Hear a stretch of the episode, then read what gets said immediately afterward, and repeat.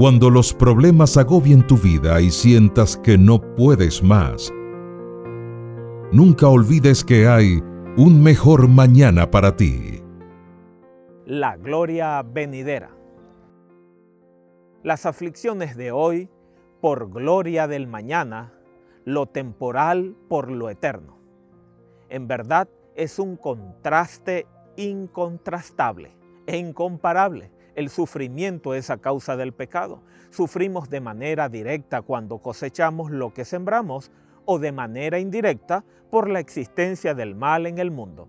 Sufrimos por enfermedad, desengaños, falta de trabajo, falta de recursos, injusticia, frustraciones, soledad, culpa, odio y todo otro dolor del tiempo presente. Podemos sufrir también por causa del Evangelio, al vivir y compartir la fe, al dar testimonio de la verdad y del Señor. Aún en medio de tanto dolor necesitamos recordar que es temporal y que tiene un límite.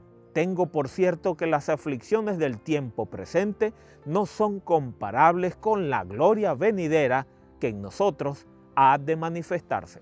Romanos 8:18.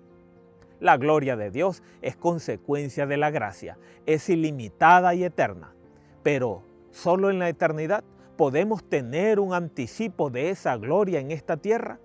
Es posible algo de esa gloria en el presente para contrastar con lo mucho de las aflicciones. Si todos nuestros días presentes son de aflicción, comparados con los días interminables de gloria, igual vale la pena. No importa la cantidad y la severidad de nuestros sufrimientos presentes, quedan insignificantes al compararlos con la gloria eterna. Y así habrá un mejor mañana para ti.